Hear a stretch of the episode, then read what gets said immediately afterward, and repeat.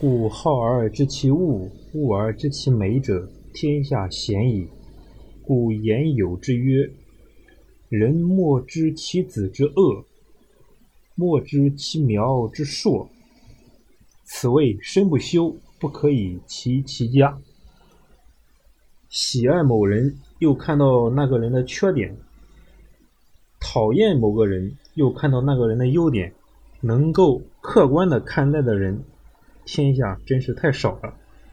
所以有句谚语是这么说的：人都不知道自己孩子的缺点，人都不满足自己的庄稼的茁壮，这就是不修养自身就不能管理好家庭和家族的道理。今天我们用叔广教子的故事来理解《大学》这一章的核心思想。叔广是汉宣帝时太子的太傅，他的侄子叔寿同时为太子少傅，都是辅佐太子的官。每次太子朝见皇帝，他们都是一同陪同。太傅在前，少傅在后。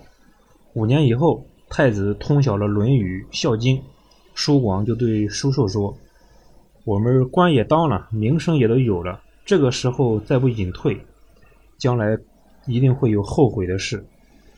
我们叔侄还是辞官回乡嘛，颐享天年。叔叔叩头道：“听叔叔的。”所以两人辞官回乡，过上了悠闲的生活。回到家乡以后，他们每日摆酒宴请家里的族人和以前的老朋友。时间长了，又是摆酒又是宴席的，苏广的子孙看在心里很心疼，就托人向苏广说情，让苏广买点钱财，以便留给子孙后代。苏广听到以后说，慢悠悠地说：“我难道已经糊涂到想不到自己子孙的地步了吗？只是因为家中原来有一些田产，子孙们如果勤奋劳作。”可以享有和人家差不多的生活，但是如果我们给他们买多的甜菜，增加他们的盈余，只会让他们变得懒惰。人啊，如果是个有闲得的人，有很多财富，那么这个财富就很有可能磨耗他的志向。如果是一个很笨的人，有很多财富，那么这个财富就可能给他带来大的祸患。人一旦有了财富，总是要被人嫉妒、被人怨恨。我既然没有什么用来教给你们，但是总不能增加你们的过失吧，让你们遭嫉妒。至于我带回来的钱，那是皇上让我养老的。我拿来和族人们和朋友们共同享受，这不是很好吗？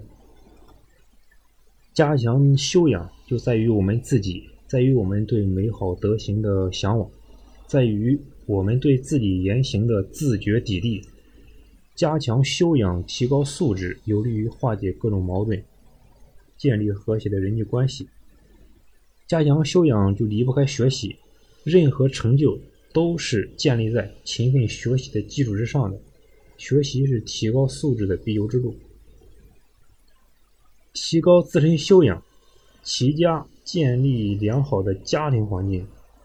家庭是组成社会的最基本的单元。